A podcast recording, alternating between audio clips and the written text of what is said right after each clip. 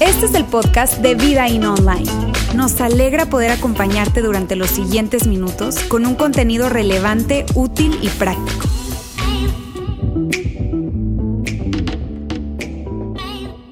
Hoy estamos en la segunda parte de una serie que tiene todo, todo, absolutamente todo que ver con la Navidad, ¿verdad? Le hemos llamado la razón de la celebración a esta, a esta serie. Te digo, es la segunda parte en que estamos llevando esta, esta serie que va a ser solamente de tres partes y hemos hablado que a nosotros los que somos seguidores de Jesús nos encanta, nos encanta recordar que, que más allá de los arbolitos, más allá de, de, Santa, más allá de, de, la comida, de las posadas, de la música, del, del tiempo en familia, en fin, la razón de la celebración es Jesús y eso nos gusta a nosotros recordarlo, ¿cierto? Pero la semana pasada decíamos que la razón, razón, razón, razón, razón, o sea, esa razón en último instancia, esa razón que está detrás de todas las razones, la razón principal, principal, principal de esta celebración, eres tú.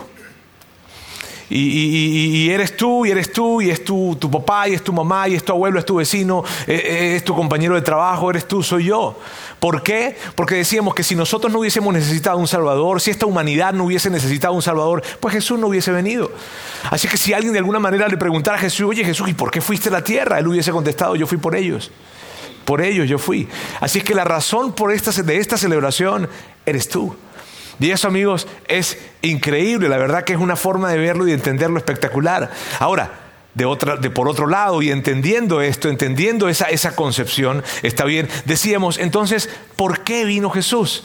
Ok, vino por ti, pero ¿por qué? Y decíamos a través de esta serie que íbamos a ver tres razones por las cuales Jesús vino a esta tierra. La semana pasada veíamos la primera de ellas y era la siguiente. Decíamos que era para que Él vino para bendecir al mundo.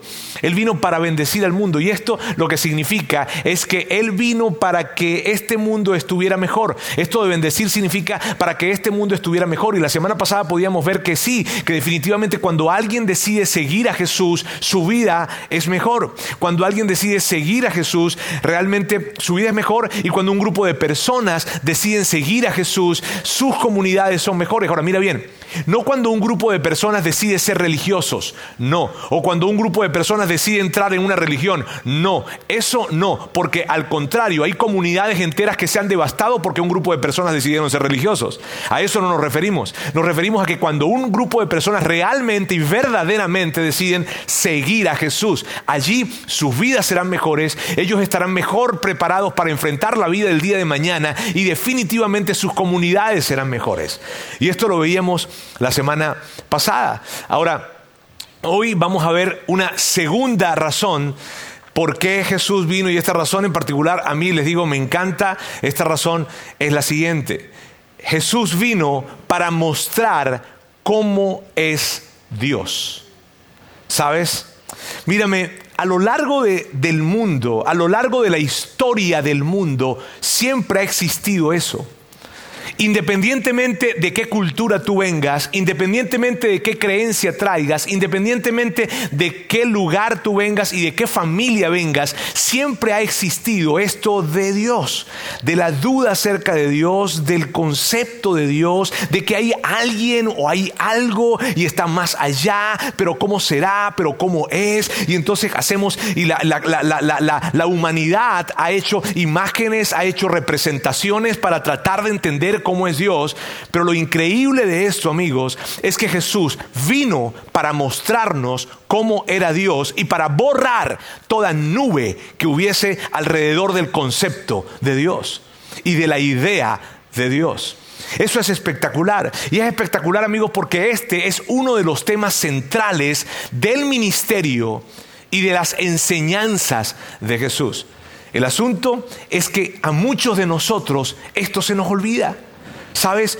A, muchos de nosotros se nos olvida. Y cuando se nos olvida, porque hablamos de Jesús desde diferentes lugares, pero cuando se nos olvida esto, que Jesús vino para mostrar al mundo cómo es Dios, es muy peligroso.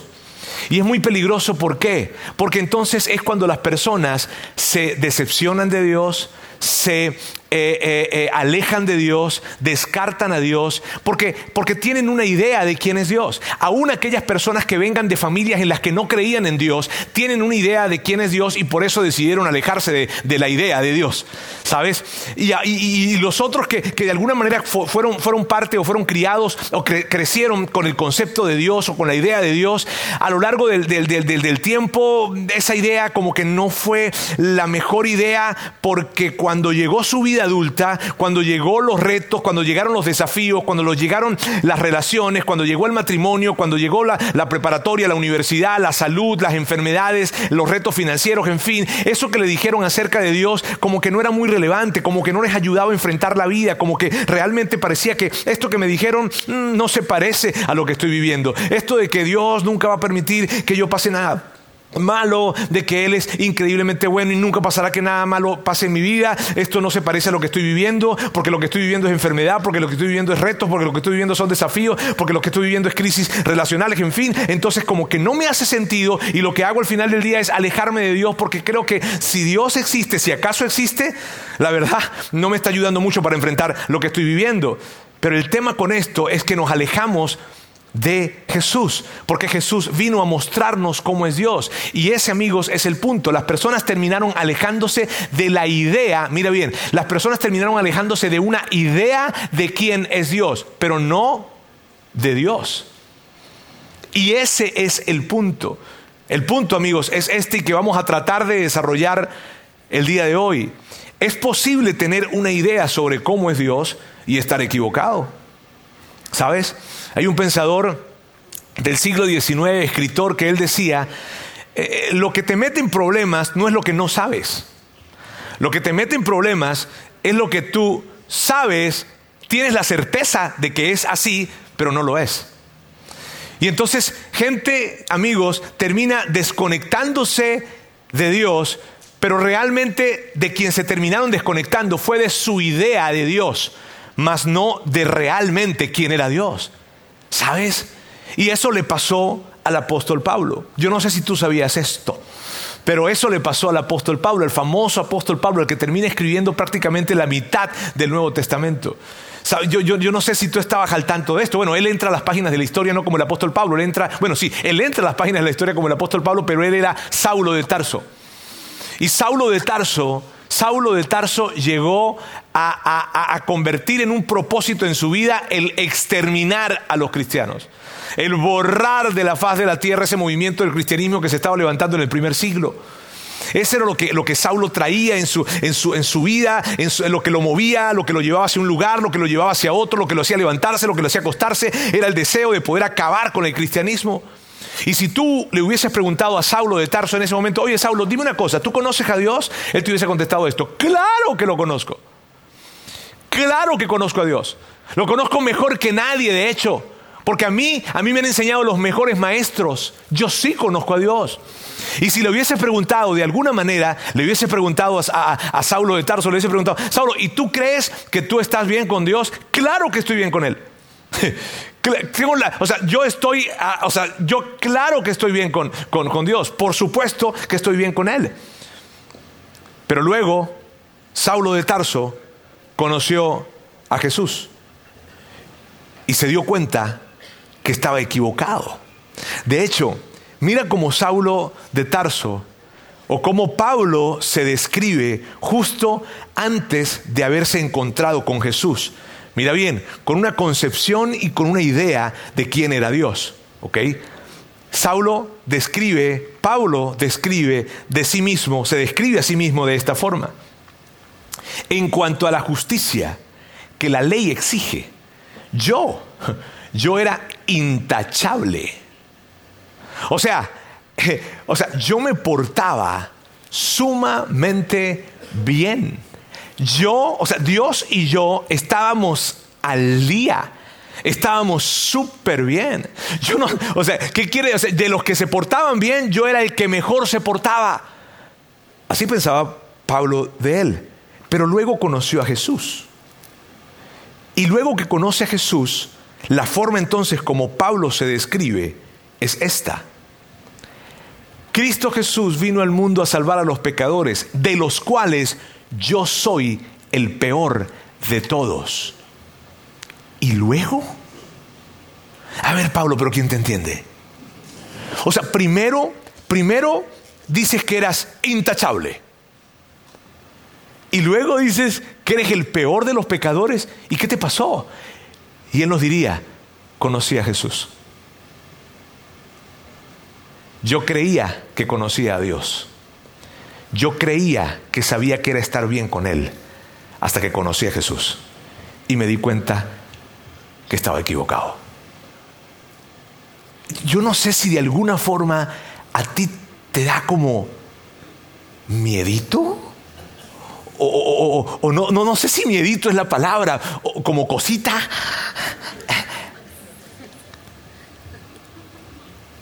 Pablo lo resume de una manera increíble. Me, encanta Pablo. O sea, Pablo, quiero decirte, Pablo, entre más leo las cartas de Pablo, tengo muchos años leyendo las cartas de Pablo, pero entre más leo las cartas de Pablo, más admiración siento por él. Es una, era una persona brillante.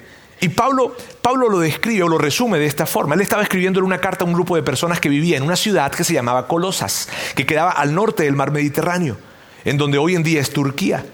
Él estaba escribiendo una carta para ellos. Y en esa carta él empieza a hablarles acerca de la relación o, el pacto que existía en términos de relación entre Dios y la nación de Israel. Está hablándoles acerca de eso, está hablándoles acerca de, esas tradiciones, de esas costumbres, inclusive también habla acerca de otro tipo de filosofías religiosas o pensamientos y de sus leyes alimenticias y de sus costumbres y de los sacrificios que hacían, en fin. Él viene hablando, fíjate bien, él viene hablando de todo esto, de lo que los judíos hacían, ¿verdad? En términos de ese pacto que traían con Dios a través del, Antiguo Testamento, pero también venía hablándole de otro tipo de filosofías que, expresaban, eh, se expresaban de alguna forma con sacrificios, con, costumbres, con, con leyes alimenticias, en fin. Y él luego se refiere a todo esto con una palabra que te digo es genial. Te digo, la verdad es una brillantez. Luego él se refiere de, esta, de este tipo de pensamientos, él se refiere así. Mira, dice, todo esto, todo esto que él viene hablando, es una sombra de las cosas que están por venir. Una sombra. Qué interesante esto, porque una sombra te dice mucho de algo, pero no te dice todo de algo. Una, una sombra, de hecho, quiero mostrarles una fotografía acá. Esta es una sombra. Ahora, esta sombra nos deja ver que hay una persona allí, ¿cierto? Que por cierto tiene las piernas muy largas, ¿verdad? Ahora, no sabemos si es hombre o es mujer, pareciera ser hombre, de hecho, lo es, porque soy yo. Este, ok, eh, eh, pero, pero, pero mira bien, hay tantas cosas que no sabemos de esto, ¿cierto? O sea, no sabemos qué color de cabello tiene, no sabemos si está sonriendo, si no está sonriendo, no sabemos qué color de ojos tiene, no sabemos cómo está vestido, no sabemos si está de frente o está de espaldas. Hay muchas cosas que no sabemos. Porque amigos, las sombras pueden distorsionar de alguna manera lo que están proyectando. Las sombras dejan mucho a nuestra imaginación. Eso es, o sea, lo que, la, la, analogía que Pablo entrega con respecto a lo que era el pasado es genial. Solamente ponte a pensar en esto. La sombra deja mucho a nuestra imaginación. O sea, lo que había pasado antes era una sombra. Las concepciones que la gente tenía de Dios eran definitivamente sesgadas por, muy sesgadas por sus propias vidas, porque era una sombra, ¿sabes? Ahora, Pablo no estaba diciendo que estuvieran equivocados, ni que estaba mal, Pablo estaba diciendo que era incompleto, no que estaba mal, ¿sabes? Entonces Pablo, Pablo lo que, lo que realmente estaba diciendo era, ¿sabes? Yo creía que yo conocía a Dios. Yo creía que yo sabía que era estar bien con Dios. Yo creía, híjole, que sí, pero después conocí a quien proyectaba la sombra. Y cuando conocí a quien proyectaba la sombra, me di cuenta que estaba equivocado. órale. Y, me encanta con la frase que él termina ese texto. Y lo vamos a leer otra vez, pero ya completo. Dice, todo esto es una sombra de las cosas que están por venir. La realidad se halla en Cristo. Es Amigos, te digo, este es un tema para pasar todo el día hablando acerca de esto. No se preocupen, no, no, no, vamos a terminar a tiempo. Pero esto que Pablo expresa, la realidad está en Cristo. La realidad. Amigos, hasta ese momento, hasta el momento en que Jesús vino a esta tierra hace dos mil años, todo el mundo estaba adivinando cómo era Dios. Todo el mundo estaba tratando de definir a Dios.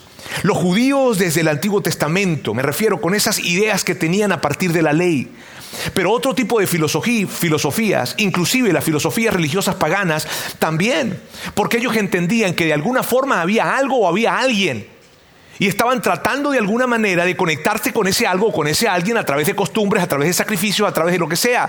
Hasta ese momento, hasta el momento en que llegó Jesús, antes de ese momento, la gente estaba adivinando quién era Dios.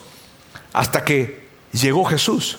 Y entonces Él viene y presenta totalmente cómo es Dios. O sea, eso amigos es increíble. Porque Él viene entonces a vivir con nosotros. La gente estaba tratando de adivinar y Él viene a vivir con nosotros. ¿Y para qué vino a vivir con nosotros? Porque quería irse de vacaciones, porque había algo chido, porque estaba padre, porque el mundo se ve tan bueno. Aquí en el cielo la estoy pasando mal. No, Él vino a vivir con nosotros para mostrarnos cómo es Dios. ¿Quién realmente es Dios? ¿Quién le agrada a Dios? ¿Qué le agrada a Dios? ¿Cómo es estar bien con Dios? Jesús vino para eso. Ahora, en honor a la verdad, eh, eh, siempre habrá un poco de misterio alrededor de eso. ¿Está bien? O sea, siempre habrá un poco de misterio alrededor de Dios. Un poco. Hoy en día mucho menos que antes. ¿Está bien? ¿Y por qué digo eso? Porque Dios se ajusta a la capacidad que tiene el hombre de poder entender quién es Él. Y, es, y tiene todo el sentido del mundo. ¿Ok? Porque como, y tú, si tú eres papá o mamá, tú vas a entender esto y, claro que lo vas a entender. Tú y yo somos buenos padres y entendemos esto. ¿Por qué? Porque si alguien pregunta, ¿de dónde vienen los niños? ¿Cómo le vas a contestar? Depende, ¿verdad? ¿Quién te está preguntando? Si es un niño de 5 años, o de 15, o es un bebé de 25.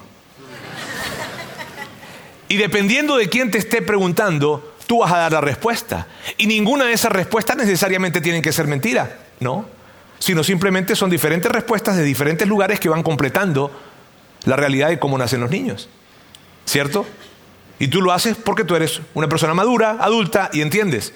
Alguien de repente se acerca contigo y te dice, oye, ¿cómo es posible que un avión que pesa más de 600 toneladas esté en el aire? ¿Cómo es posible eso? Y tú le explicas. Ahora, le explicas dependiendo de dependiendo de quién está preguntando, el de 5, el de 15 o el de 25. Y dependiendo de esto, entonces contestas. De esa misma manera, Dios se ajusta a la capacidad del hombre para poder presentarse ante Él. Y eso explica muchísimo por qué Dios o la manera en cómo Dios se presentó en el Antiguo Testamento, porque Él se estaba ajustando a la capacidad que tenía esa cultura para poder entender quién era Él. Ahora luego llegó la Navidad o llegó Jesús para mostrarse y ya tratar de hacerlo de la mejor manera. Es que es increíble esto, amigos. Honestamente, hay tanta, tanta nubosidad alrededor de Dios. Y no te digo aquí, en, todo el mundo. Dios, Dios es algo etéreo, es algo que no logro aterrizar, pero ¿cómo lo defino? Como una fuerza, como una energía, como qué. Y viene Jesús y dice, aquí estoy, yo vengo a mostrarles cómo es Dios. ¡Wow! O sea, lo que pasó hace dos mil años, amigos, no fue poca cosa. Y Jesús mismo explica esto. ¿Sabes? En una conversación que él estaba teniendo, de hecho fue la última comida que tuvo con sus amigos. En esa última comida, él está explicando, la cosa está complicada en esa última comida. ¿Por qué? Porque es horas antes de que Jesús sea arrestado, enjuiciado injustamente, eh, torturado y asesinado. Y él sabía que todo esto iba a pasar. Sus emociones estaban muy comprometidas. Y en ese momento los discípulos que, habían llegado a Jerusalén y ellos creían que habían llegado a Jerusalén para, eh, que Jesús llegara y se declarara el Mesías y tomara el liderazgo entonces nacional de Israel, pero nada de eso estaba pasando porque ahora Jesús les estaba diciendo que estaba a punto de ser traicionado y que estaba a punto de morir. Y ellos, ¿qué? Pero si nosotros vinimos para acá con, con, la idea de que, de que ahora sí, de que ahora sí nuestro movimiento iba a, salir hacia adelante, que ahora sí tú ibas a ser el líder de todos nosotros, que alguien te va a traicionar, que, que, que, que vas a morir. Ellos están súper confundidos. O sea, en medio de todo eso, de, de, hecho, Pedro, Pedro se levanta en medio de esa conversación y dice, claro que no, tú no vas a morir, yo voy a dar mi vida por ti. Jesús lo mira y le dice, Pedrito, o sea, conozco tu corazón, Pedro, pero ¿sabes qué? Tú no estás dispuesto a morir por mí. Y la historia después nos lo deja saber. Ahora, en medio de esa, en medio de esa situación, Jesús les dice algo a ellos. Les dice esto. No se angustien, confíen en Dios y confíen también en mí. Ahora, imagínate, ellos están escuchando y dicen, pero ¿cómo que no nos angustiemos? O sea, nos estás diciendo que vas a morir.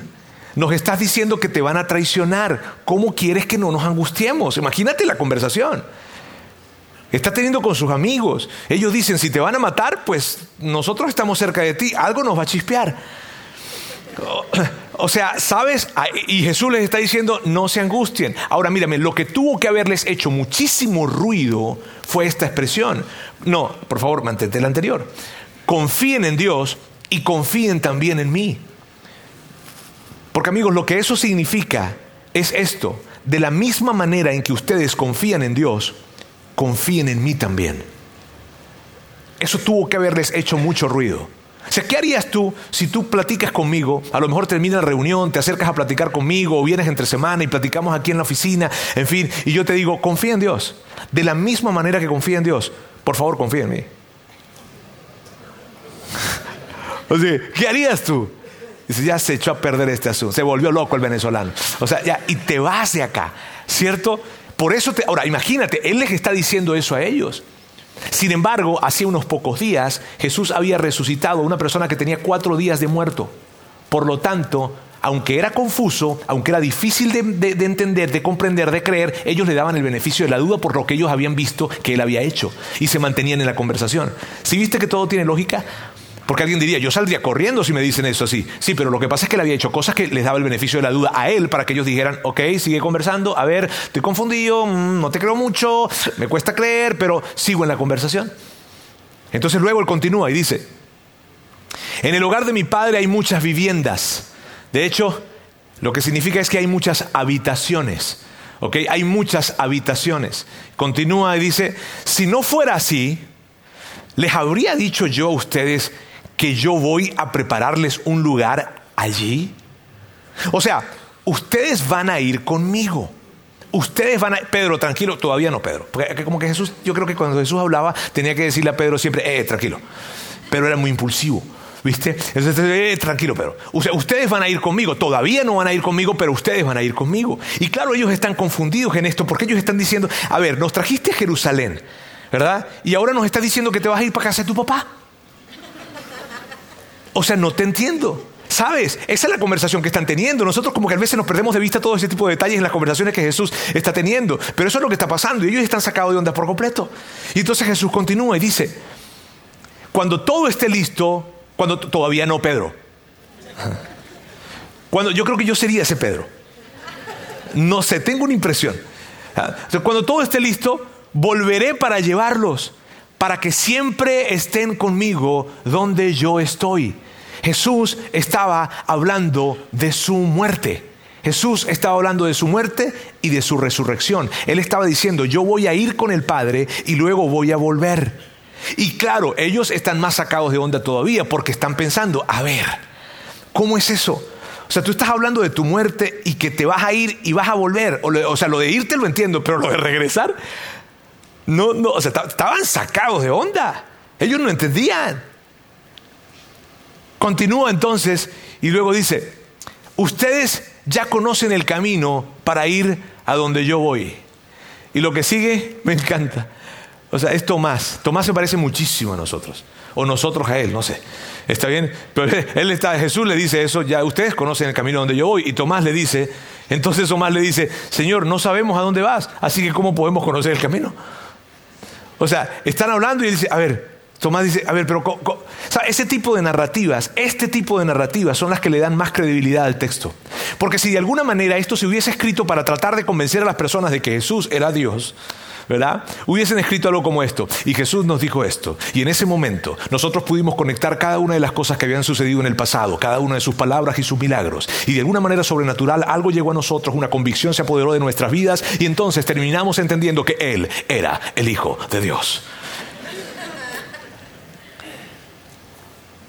Pero no, lo que dice es, ¿cuál camino?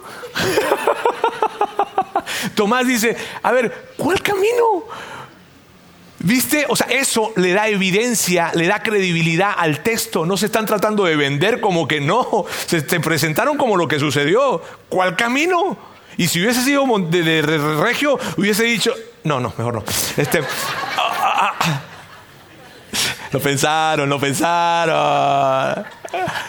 Ahora, continúa el texto y dice, yo soy, Jesús le responde, yo soy el camino, la verdad y la vida. Nadie llega al Padre si no es por mí.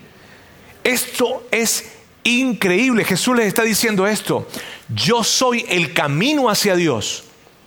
Yo soy la verdad de Dios. Yo soy la vida de Dios. Y nadie, nadie comprende, nadie entiende, nadie llega, nadie conoce a Dios, nadie en ninguna cultura, bajo ninguna comprensión filosófica, nadie conoce a Dios si no es a través de mí. Son declaraciones muy fuertes, amigos. Son declaraciones súper fuertes, sobre todo si tú estás aquí con nosotros probablemente y vienes de algún tipo de, otro tipo de formación en pensamientos de religiosos, en fin. Esto son declaraciones muy fuertes. Y luego remata esto Jesús. Y luego él dice esto. Si ustedes realmente me conocieran, conocerían también a mi Padre. Ya desde este momento lo conocen y ustedes lo han visto. O esto es la blasfemia más grande del mundo o es la verdad más grande del mundo? ¿O Jesús estaba loco o estaba diciendo la verdad? No hay tintas medias en esto. Yo quiero, que tú no, no, yo quiero que tú no pienses esto. No, Jesús era un buen maestro. No, si lo que él está diciendo aquí no es verdad, estaba loco.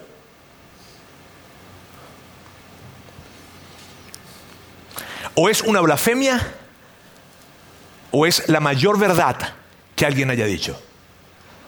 Porque lo que estaba diciendo Jesús aquí, lo que estaba diciendo Jesús era esto. Ustedes saben cómo es el Padre porque ustedes saben cómo soy yo. Hasta el día de hoy ustedes han visto una sombra. Pero Dios, que los ama tanto, me ha enviado a mí para ayudarles a entender cómo es Él. Y que al verme a mí, ustedes puedan saber cómo es Él. Y ellos lo lograron entender. Claro que no. No lo entendieron. Ellos no lo entendieron. Así como nosotros tampoco lo hubiésemos entendido en ese momento. De hecho, amigos, así como nosotros tampoco lo entendemos y nos cuesta entendernos hoy. Batallamos para entender. ¿Y sabes, sabes cómo queda claro esto? Que te lo voy a decir. ¿Sabes cómo queda claro que nosotros nos cuesta entender esto? Cuando pasamos cosas cuando pasan circunstancias en nuestras vidas y entonces nosotros empezamos a pensar, pero bueno Dios, ¿y entonces dónde estás? ¿Qué pasa? ¿Qué estás planeando? ¿Qué es lo que estás pensando? Y empezamos a cuestionar a Dios.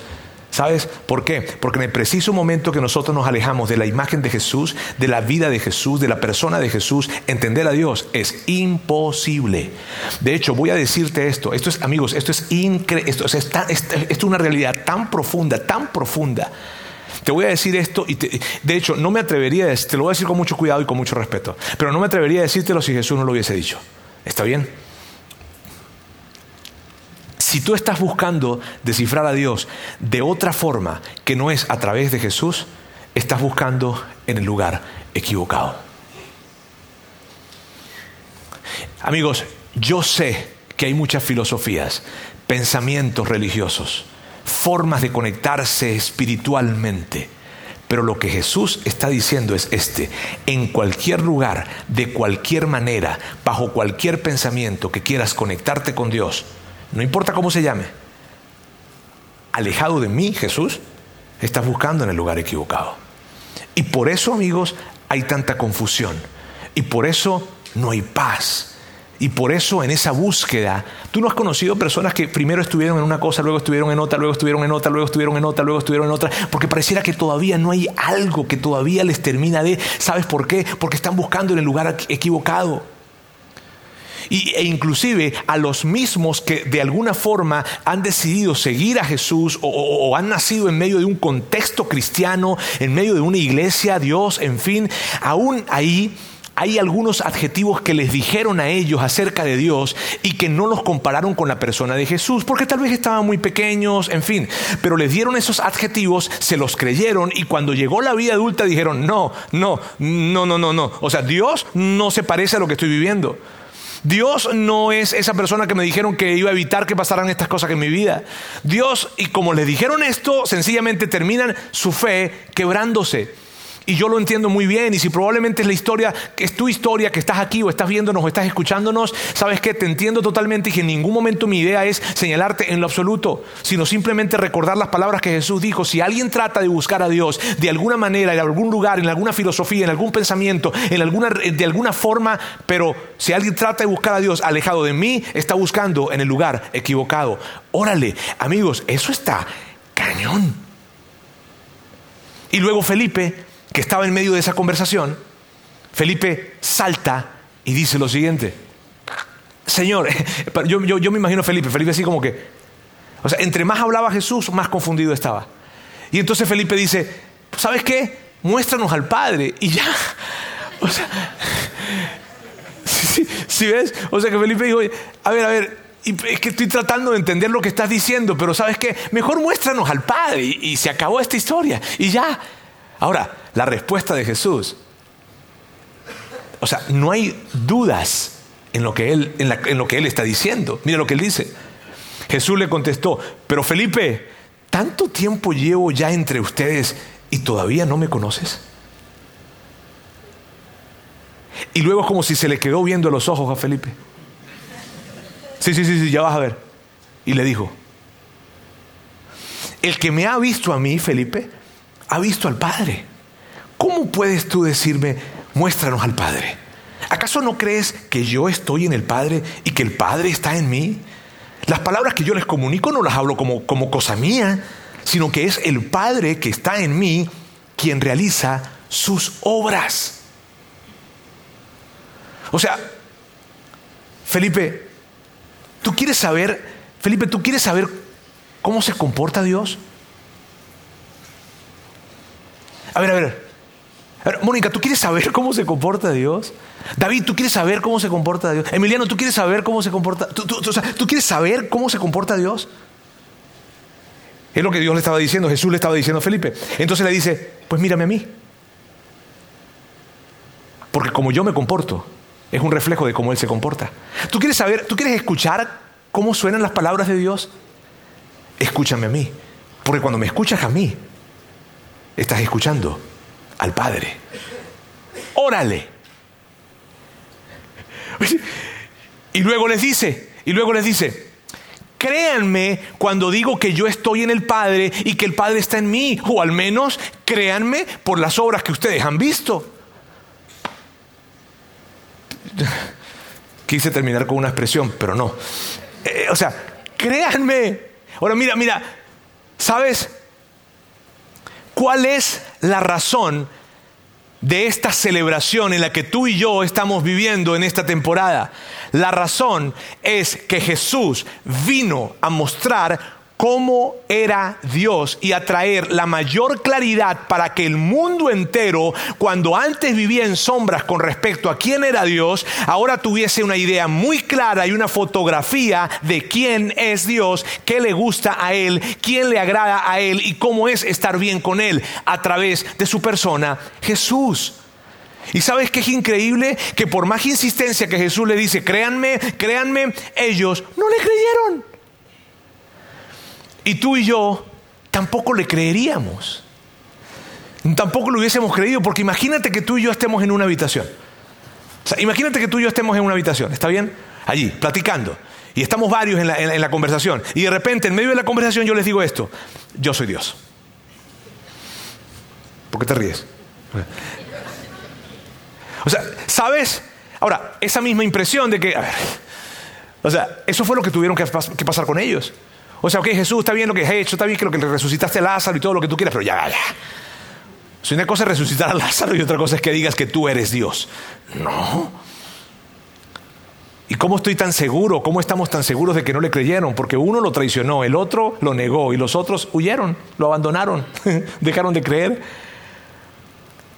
Y tú no abandonas no traicionas, no, no, no, no, niegas a quien tú sabes que es Dios. Al contrario, o sea, tú, tú sabes que es Dios, aquí estoy.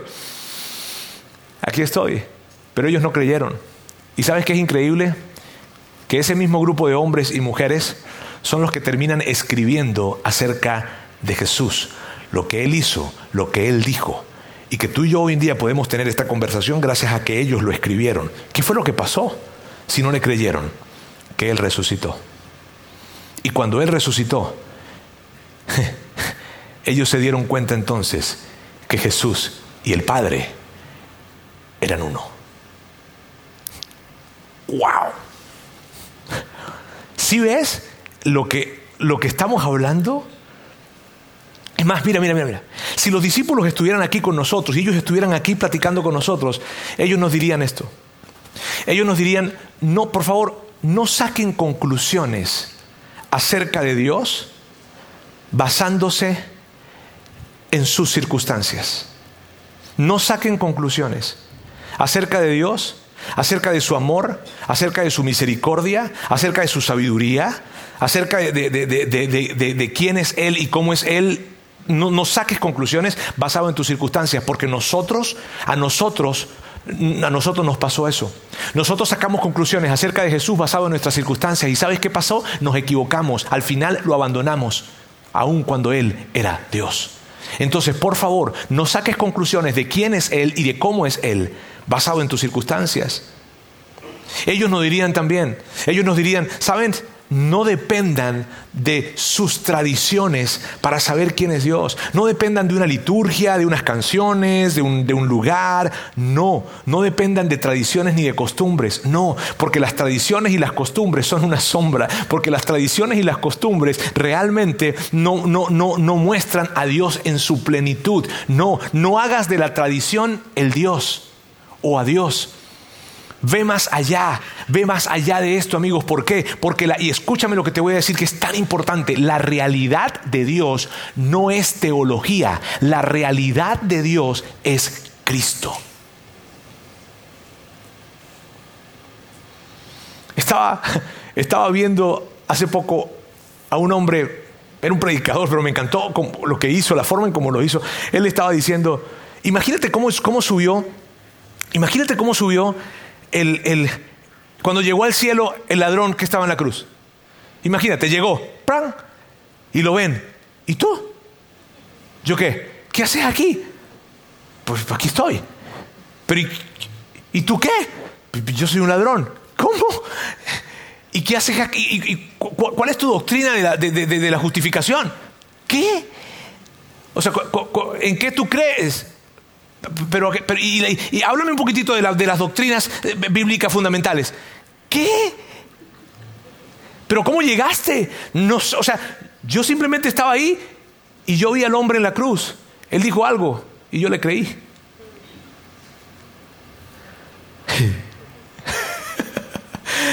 la realidad de Dios. No estoy diciendo entonces que no busques la Biblia ni que leas, por favor. Está bien, no vas a salir de aquí diciendo, ya nunca más voy a leer la Biblia. No.